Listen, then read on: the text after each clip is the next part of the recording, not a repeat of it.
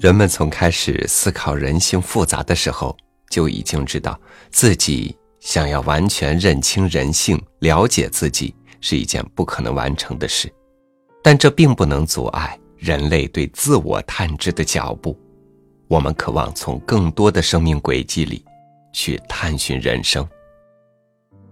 今天，朝宇和您分享王安忆笔下的顾城。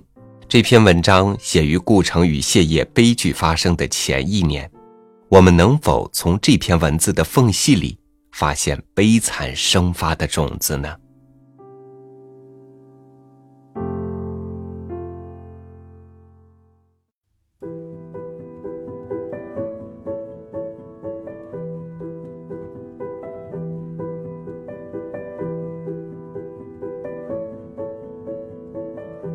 五年前的一九八七年夏天，我在德国旅行，听说顾城和他的妻子谢烨也从国内来了。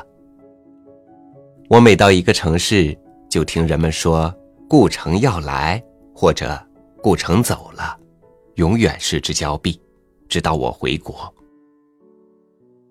这年年底，我又去香港，在中文大学见到了顾城。他头戴一顶直筒筒的布帽。就像一个牧羊人，并且带有游牧的飘无定所的表情。他说：“这半年来，他这里待待，那里待待，最终也不知会去哪里。后来听说他去了英国、美国，又听说他去了新西兰，在那里放羊。到一九九二年的初夏，我又去德国，到了柏林。”一天晚上，一群中国学生来敲我的门，对我说：“谁来了？”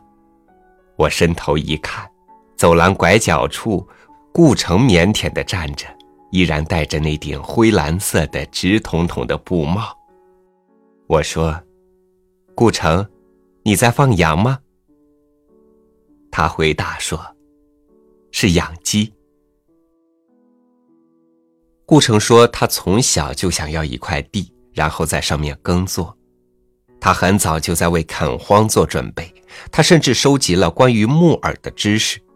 他知道所有的木耳都能吃，只除了一种生长在西藏的有毒素。我是很后来才知道，顾城在我从小生活的城市上海找到了他的妻子谢烨。”他们生活在这拥挤的寸土为金的城市里，一间租赁来的小屋，那里的空气使顾城感到窒息。这城市天空被楼房与高墙分割为一条条、一块块，路面也是支离破碎的，而且车水马龙，走在路上简直险象环生。有一天，顾城决计要走了。他径直来到十六铺码头的售票大楼，他不知道要去哪里，他只知道要搭一条船。他向谢烨要二十块钱买一张船票，谢烨靠窗站着，用身体挡住窗口，以防顾城一头栽下去。他们僵持了很长时间，谁也不相让。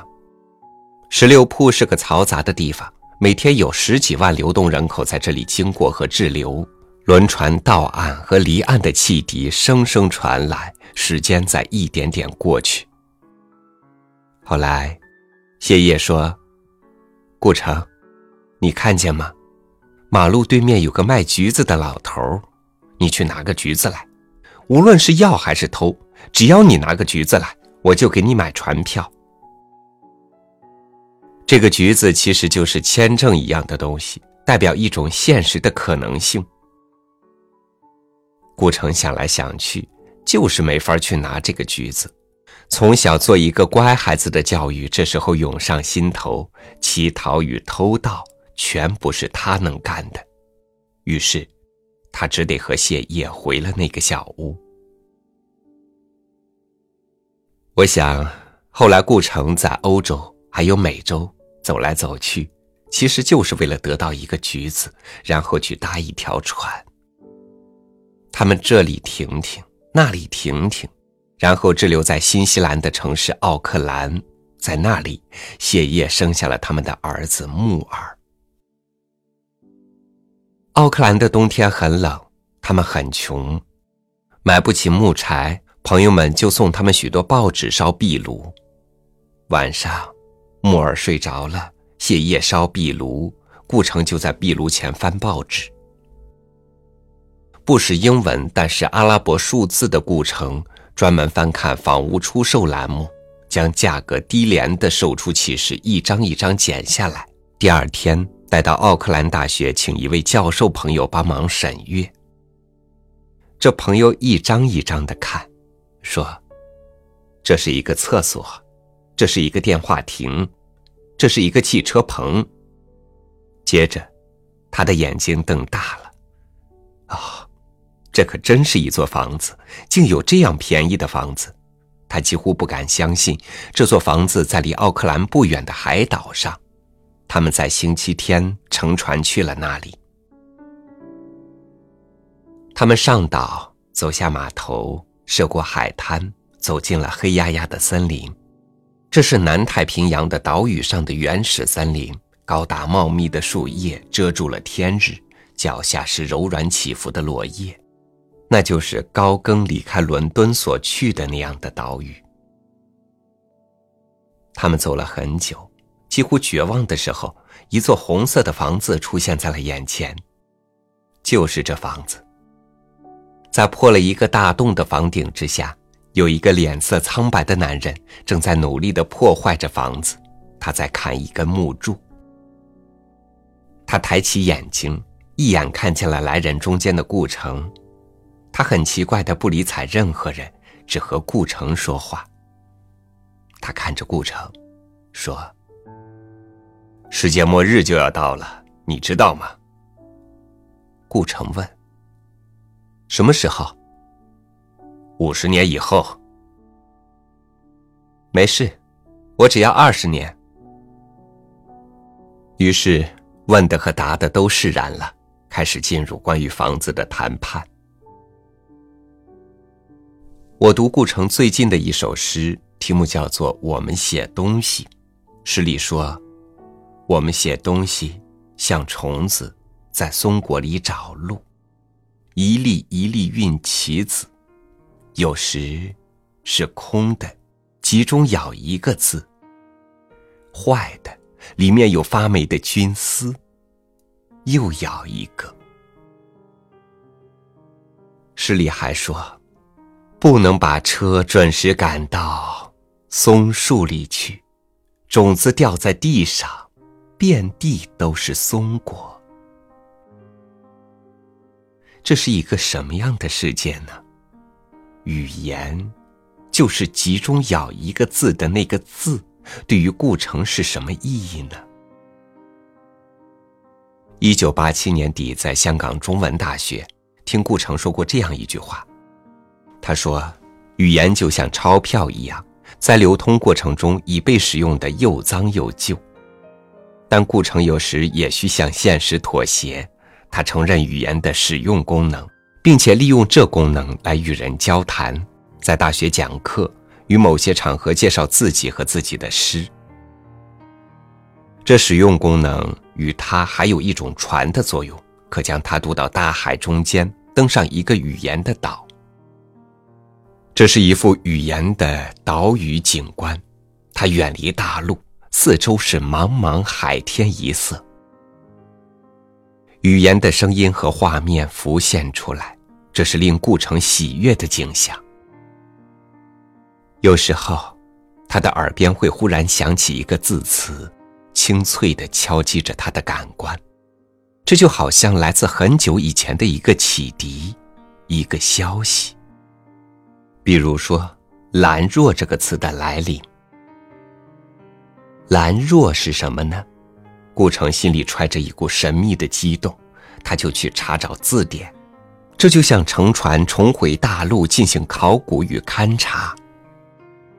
他意外的看见了“兰若”这个条目，竟有两种解释：一是指兰与杜若这两种香草；二是梵语“寺庙”的意思。顾城想，这是一种幽冥的召唤，又像是一个旧景重现，好比海市蜃楼。而我想，这种召唤与重视的实现，不是又要依凭语言的使用功能了吗？但这被顾城视作语言的天然景象。顾城认为，语言也是有它自然生命的，具有外在形象与内在精神，就好比“兰若”这两个字，香草与寺庙是它们的外形，而“兰若”的字音与字形以及它们偶然的并列，则是他们的精神。那天早晨，还是梦中来叫醒顾城大脑的，就是这字词的精神，但我以为。顾城对于语言的写实性的外形还是有着相当的迷恋的，比如当他看到字典上对“兰若”的解释，心中升起了欣喜的感动。然而他嫌恶被使用的烂熟滑腻的语言，那是一种失真的感觉。而像“兰若”这样已经被时间淘洗洁净、宛若处子，便能在顾城心中唤起喜悦。他有时也承认，语言的精神当借助外形而存在，这表明顾城在某种程度上是个唯物主义者，只是对这种承认流露出无奈。比如，他用模糊主谓动宾的方法来展现红豆生南国的另一番场景。他说：“想一想，红豆生出了南国。”是何等壮观的场面！这证明他至少承认并且运用了红豆、南国生以及语法的日常表达方式。这就像乘船去岛屿的航行。顾城来到那南太平洋上，与当年高更所居住地方同样地理位置的岛屿上，他们可说是一穷二白。他们所有的钱都付了房价，且在银行欠了一笔贷款。在这一个时期里，顾城总是在森林里走来走去，尝着各种植物，看有什么能够做充饥的粮食。各种草汁染黑了他的嘴唇。有人指着一棵树告诉顾城：“这可以吃。”于是顾城就从这棵树的树根开始尝起。这树是巨大的参天的一棵，南太平洋岛上所有的植物都是那么肥硕巨大，把人类映衬得很小。孩子似的，小小的顾城从根上开始砍一棵树，是什么样的情景呢？他很耐心的忍着露露饥肠，拿出蚂蚁啃骨头的精神，从根啃到梢，最后知道这棵树可以吃的。是它的花蕊。他们还吃过能够制造幻觉的野草，最后是牡蛎救了他们。这样，他们就做了这岛上的渔民。他们从海里打捞起牡蛎，一桶一桶提进森林里的红房子，在天黑以后就着蜡烛，因为此时他们还没有钱拉进电线。他们在摇曳的烛光下割着牡蛎。储备着过冬的口粮。然后，顾城就去种菜了。他每天扛着锄子去开荒，锄子扎进泥土，又翻起泥土的一瞬间，他喜不自禁。顾城深翻了土地，播下菜籽，等待菜籽发芽，长出叶子，叶子再被各种无名的虫子吃光。最后，他心满意足地扛着锄头回家。我还很喜欢顾城追逐母鸡的场面，那时他们只有一只母鸡，每天下一个鸡蛋，补充它们的营养。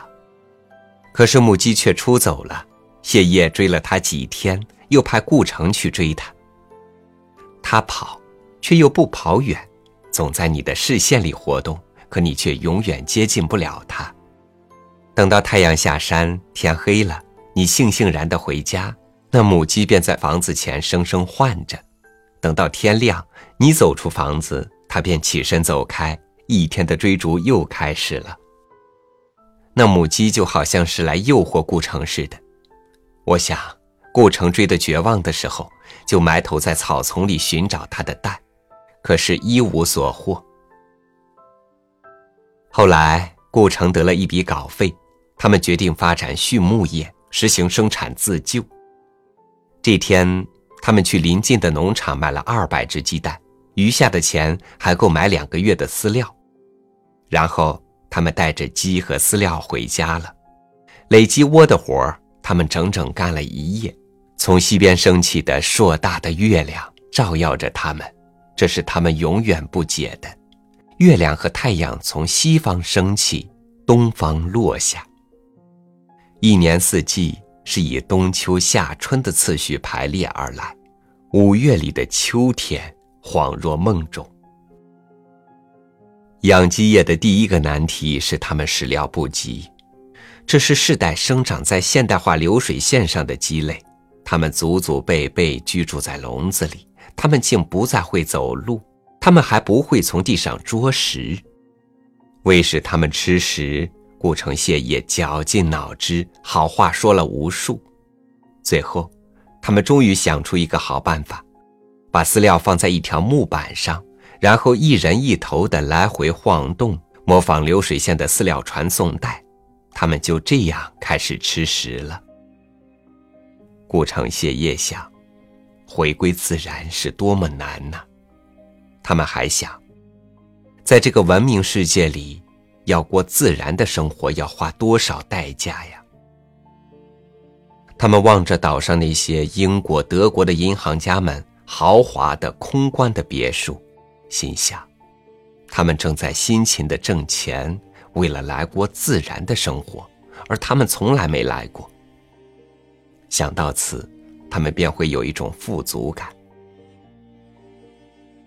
后来，鸡们渐渐的学会了从地上捉食，它们开始走动，甚至学着飞翔，将它们的腿肌锻炼得很结实。它们全是那样硕大强壮的体魄，停在那里就好像停了一群鹰。当两个月过去，饲料吃完的那一天，它们开始下蛋了。每个蛋都有盈盈一握，十来个便装满一篮子。顾城持着篮子去卖蛋的情景，多么叫人高兴！就此，他们进入了一个衣食无忧，并且少有积余的阶段。他们还了一点银行贷款，修补了屋顶的大洞，扩建了阳台。站在阳台上，望着太阳和月静落下森林，在唱着一些旧歌。雨后的景色最是惊人，巨大的彩虹一直落到脚底。然后，院子里三棵果树开始结果了，碗大的杏子一个一个砸在地上，等着顾城拾到篮子里。顾城有时候非常嫌恶他的身体，他说：“身体是多么麻烦和累赘的一件事啊！他一会儿饿了。”一会儿渴了，要你去弄吃的、弄喝的。可是，我已经说过，顾城在某种程度还是个唯物主义者，他承认并且还称得上是尊重现实的需要。他不拒绝运用某些谋生的手段，比如到大学讲课，比如接受某些交流基金的邀请。当我们在柏林见面时，他便是来此参加一项文化交流计划，有一年时间。这一年的收入可供他们归还银行的贷款，再进一步的修缮房子。顾城也不拒绝以使用性语言来进行日常生活的交流，他还很善于运用语言的这一使用功能，将许多只可意会的事情表达的相当完善。据说。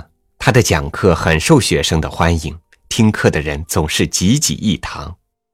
他画的图画有两种，一种是写实性的酷似的肖像，他为岛上居民画像，然后收费；另一种是奇异的钢笔画，他写叶、木耳都以特别的线条表现，植物与动物也以特别的线条表现。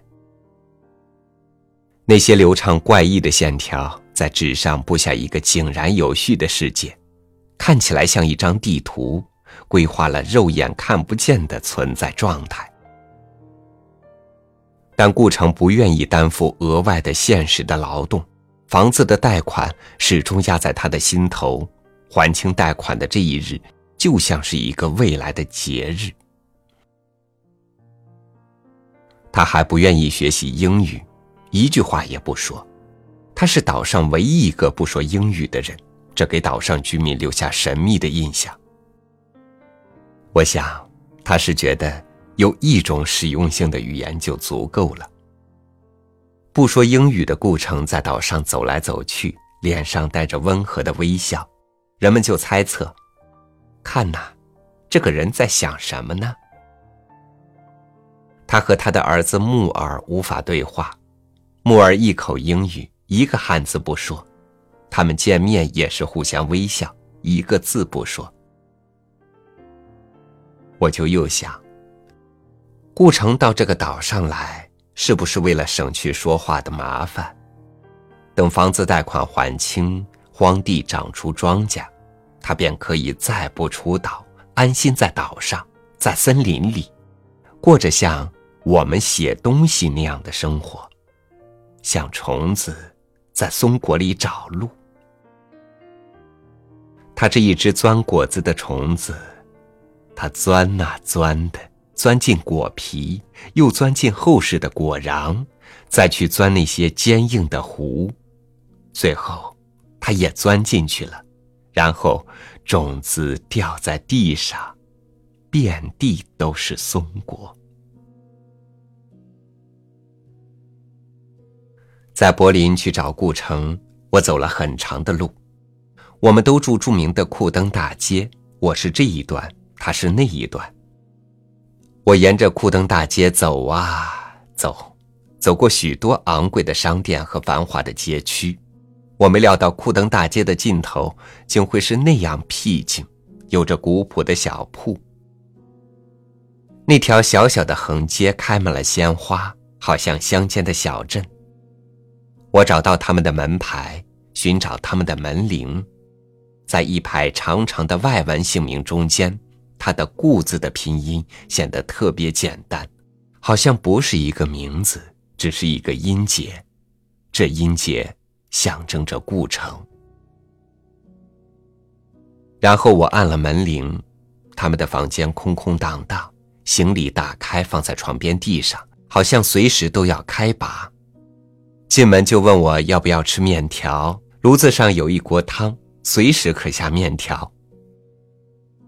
顾城戴着那顶牧羊人似的布帽，表情怅惘的走来走去。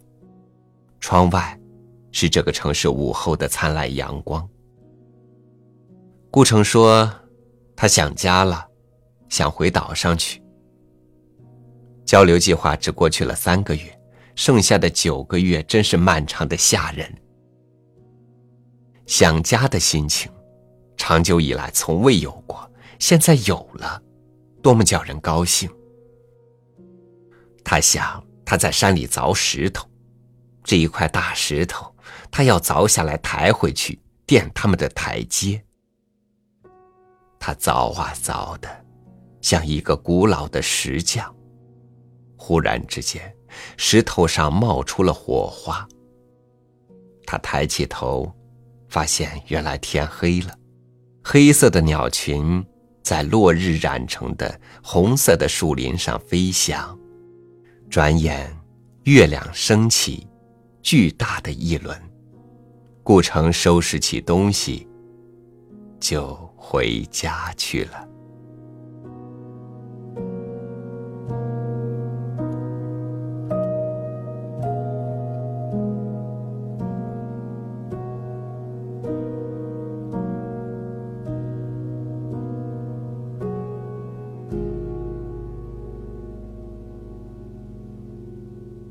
逝去的人的故事依然给着我们生命的启迪。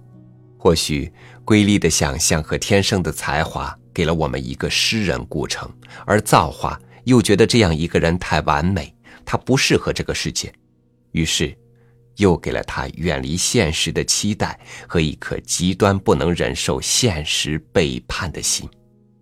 内心是身体连接灵魂的桥梁，无论是思想还是灵魂的负重太多。都会让这颗心支离破碎。感谢您收听我的分享，欢迎您关注微信公众号“三六五读书”，收听更多主播音频。我是超宇，明天见。你说你喜欢天空的模样，归途的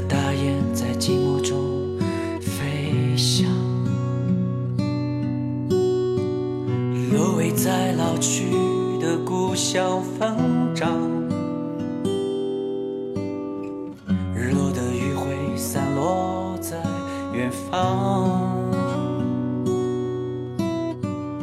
你说这世界昏暗的太快，寄出的信件被吹散在山岗。谁的旧钥匙敲打厚重的墙？谁又在沉寂中自由的歌唱？别说这是个长不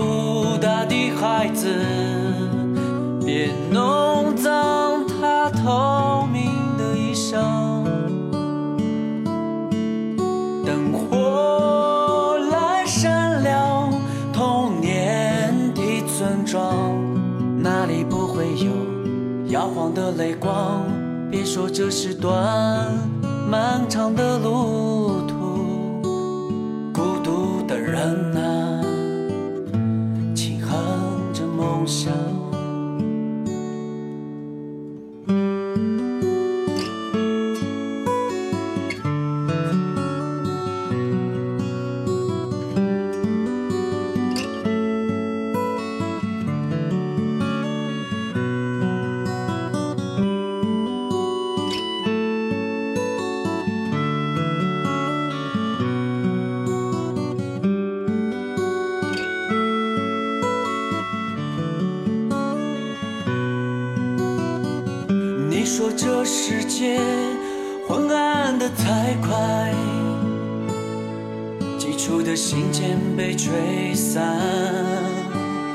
山岗。是谁的旧钥匙敲打厚重的墙？谁又在枪击中自由的歌唱？别说